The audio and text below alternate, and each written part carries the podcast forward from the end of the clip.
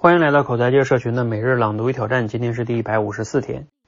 国典老师啊，在这篇文章中又问，有个妈妈问哈，我现在很纠结啊，我该对孩子说你很普通，还是和他谈梦想呢？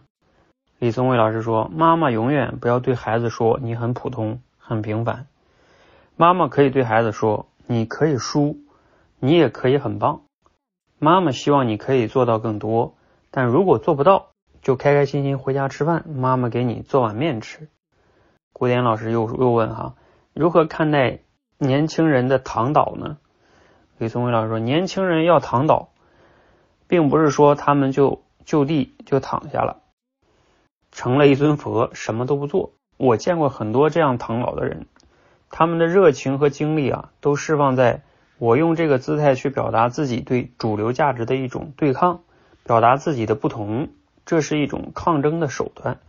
我心理咨询工作有百分之八十的时间啊，就是告诉那些被成功学、社会主流价值裹挟的父母们搞得非常狼狈的一些人。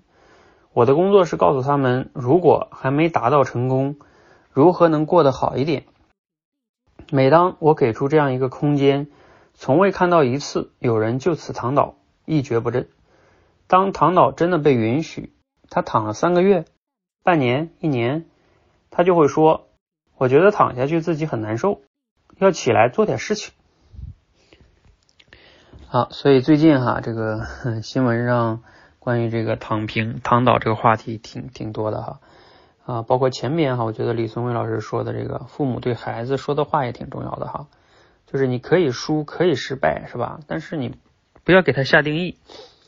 其实呢，我觉得像后来。李老师说的这个啊，很多人躺倒，一方面是跟社会主流价值观对抗，还有一个很重要的原因哈，在这心理学上叫习得性无助啊。以前有一个人呢，有个心理学家做了一个实验，就是拿这个狗啊做实验，不断的用电击去击它，然后呢，就是你只要这个狗去碰一个他们一个一个东西，然后他们就用电去击它。后来到最后就是。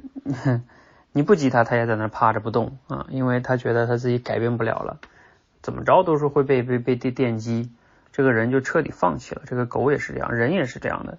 其实很多的时候，这个唐导可能就是由于习得性无助，不再相信自己可以改变了，所以就有一点叫什么意思？破罐破摔，我就这样了，我也不改变了。当然这个时候呢，人会合理化自己的行为，就是给自己找一个。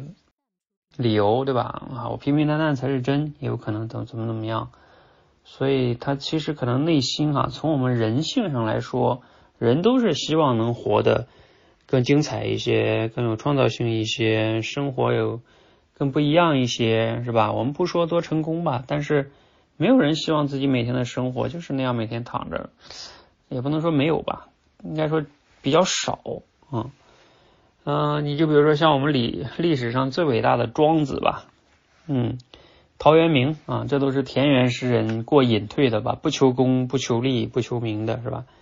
那他们还也不会这样天天躺着什么都不干，还会去写诗写文章呢，那也是创造啊！你你想想，你写一首那样的诗，千古流传的诗，肯定是很不容易的啊，就也要有创造性的去去创造出来什么东西。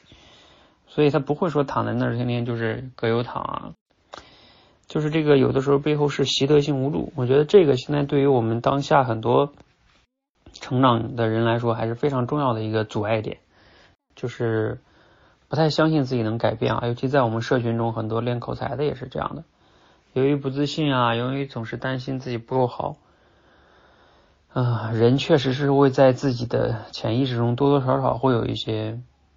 啊，就是不知道自己能不能改变了，所以呢就会嗯不敢尝试，嗯，所以其实这个心理学上跟习得无性习得性无助对应的呢，还有一个我也反复讲过的，就是成长型思维。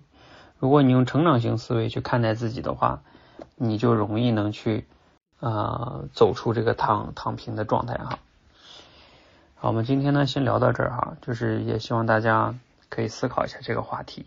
好，欢迎大家和我们一起每日朗读与挑战，持续的输入、思考、输出，口才会变得更好。谢谢。